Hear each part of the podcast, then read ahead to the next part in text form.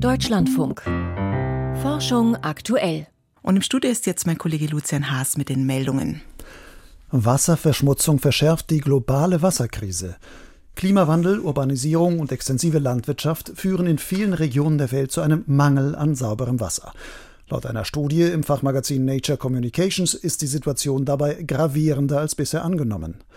Das deutsch-niederländische Forschungsteam hat weltweit Einzugsgebiete von Flüssen modelliert. Dabei zeigte sich, dass die schon bestehende Wasserknappheit noch verstärkt wird durch die Verschmutzung der Fließgewässer, vor allem durch Stickstoff.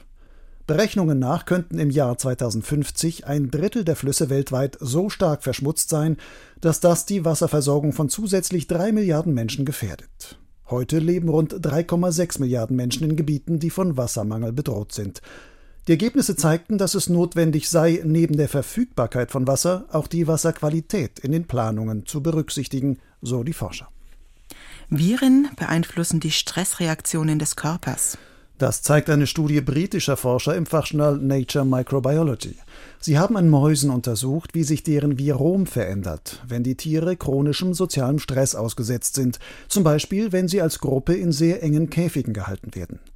Als Virom bezeichnet man die Gesamtheit der Viren im Darm, analog zum Mikrobiom, das für die bakterielle Besiedlung steht. Experimente zeigten, dass das Virom chronisch gestresster Mäuse sich anders zusammensetzt als bei nicht gestressten Mäusen.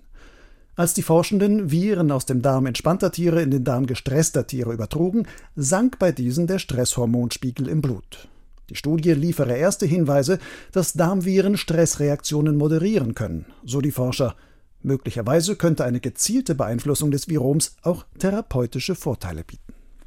KI kann helfen, die Wirksamkeit von Antidepressiva vorherzusagen. Nicht jedes Antidepressivum wirkt bei jedem Menschen gleich gut. Und ob ein Medikament im Einzelfall anschlägt, lässt sich in der Regel erst sechs bis acht Wochen danach, nach Therapiebeginn sagen. Künstliche Intelligenz könnte hier in Zukunft deutlich frühere Aussagen ermöglichen. Forschende der Universität Amsterdam haben ein Verfahren entwickelt, bei dem eine KI mit Hirnscans von Patienten gefüttert wird. Zusätzlich erhält das Programm Informationen über die Schwere ihrer depressiven Symptome. In einer klinischen Studie mit mehr als 200 Patienten mit schweren Depressionen konnte die KI die Wirksamkeit des Antidepressivums Sertralin bereits eine Woche nach Therapiebeginn vorhersagen, und zwar ähnlich zuverlässig wie auf herkömmlichem Weg nach acht Wochen. Die Studie ist im American Journal of Psychiatry veröffentlicht. Blauschimmelkäse könnte andere Farben bekommen.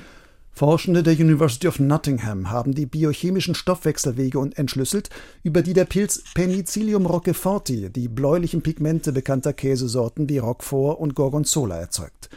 Wie sie im Fachjournal Science of Food berichten, erfolgt die Synthese in mehreren Schritten. Dabei verändert sich die Farbe von gelb-grün zu rot-braun, hellblau und schließlich blau-grün. Den Forschenden ist es gelungen, ohne Gentechnik verschiedene Pilzkulturen zu züchten, bei denen dieser Stoffwechselweg an jeweils einem anderen Punkt abbricht. Je nach Wahl der Kulturen konnten sie damit Käse mit den verschiedenen Zwischenstufen der Schimmelfarben herstellen, aber einem ähnlichen Geschmack. Ein Froschfossil aus der Kreidezeit enthält versteinerte Eier. Das außergewöhnliche Fossil wurde im Nordwesten Chinas entdeckt. Forschende der Uni Universität Langzhou haben es auf ein Alter von 150 Millionen Jahren datiert. Als sie den Urzeitfrosch mit einem Computertomographen untersuchten, entdeckten sie im Bauch des Tieres zahlreiche kreisförmige Strukturen. Aufgrund ihrer Lage identifizierten sie diese als versteinerte Froscheier.